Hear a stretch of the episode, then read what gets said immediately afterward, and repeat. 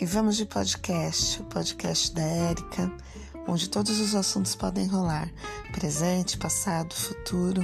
Só não tem espaço para o baixo astral. A gente vai trocar ideias sobre vários assuntos, atualidades, comportamento, educação, filhos, maridos e afins.